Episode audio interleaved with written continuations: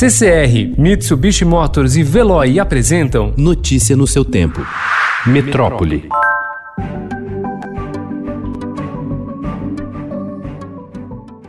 Medida provisória editada ontem pelo presidente Jair Bolsonaro permite que o ministro da Educação, Abraham Weintraub, escolha reitores de universidades federais sem qualquer consulta pública ou eleição durante a pandemia. Segundo tabulação do Estadão, a medida afeta 25% das instituições cujos dirigentes estão com o mandato para terminar até o fim do ano. Após forte reação de reitores, parlamentares e educadores que classificaram o ato como intervenção autoritária e arbitrária, arbitrária, o presidente do Senado, Davi Alcolumbre, ameaçou devolver a MP ao executivo.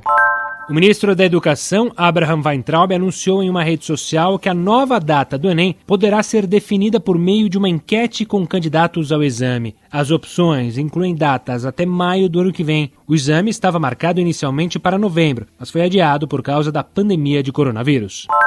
Em um dia de novo recorde de mortes no estado de São Paulo, com 340 óbitos em 24 horas, a gestão Dória decidiu que as cidades das regiões de Barretos e Presidente Prudente, no interior, terão de adotar regras mais rígidas de isolamento social por causa do aumento de casos de coronavírus. Em um movimento oposto, a Grande São Paulo, a Baixada Santista e a região de registro, no Vale do Ribeira, terão a primeira flexibilização autorizada.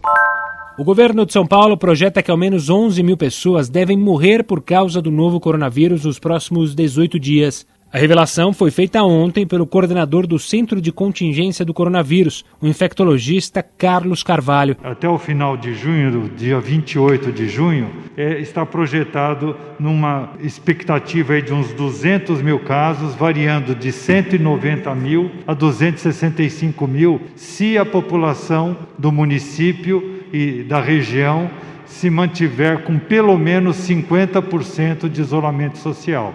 E a perspectiva de óbitos que talvez nós cheguemos no final do mês, se continuar nessa mesma proporção, na faixa de 20 mil óbitos ao final eh, do mês, variando de 16 a 22 mil, sempre mantendo essa taxa de isolamento. Para Paulo Lotufo, professor da Faculdade de Medicina da Universidade de São Paulo, o governo paulista errou no processo de retomada econômica. Na opinião do especialista, a abertura no interior do estado ocorreu antes do que deveria. Após 83 dias fechados, os shoppings da capital paulista poderão reabrir a partir de hoje, após entidades do setor fecharem acordo com a prefeitura. Os estabelecimentos poderão funcionar 4 horas por dia, com até 20% da capacidade e oferta de álcool em gel a clientes. A Associação Brasileira de Shopping Centers prevê que 46 dos 53 centros de compras na cidade reabram hoje. Os outros devem funcionar a partir de amanhã.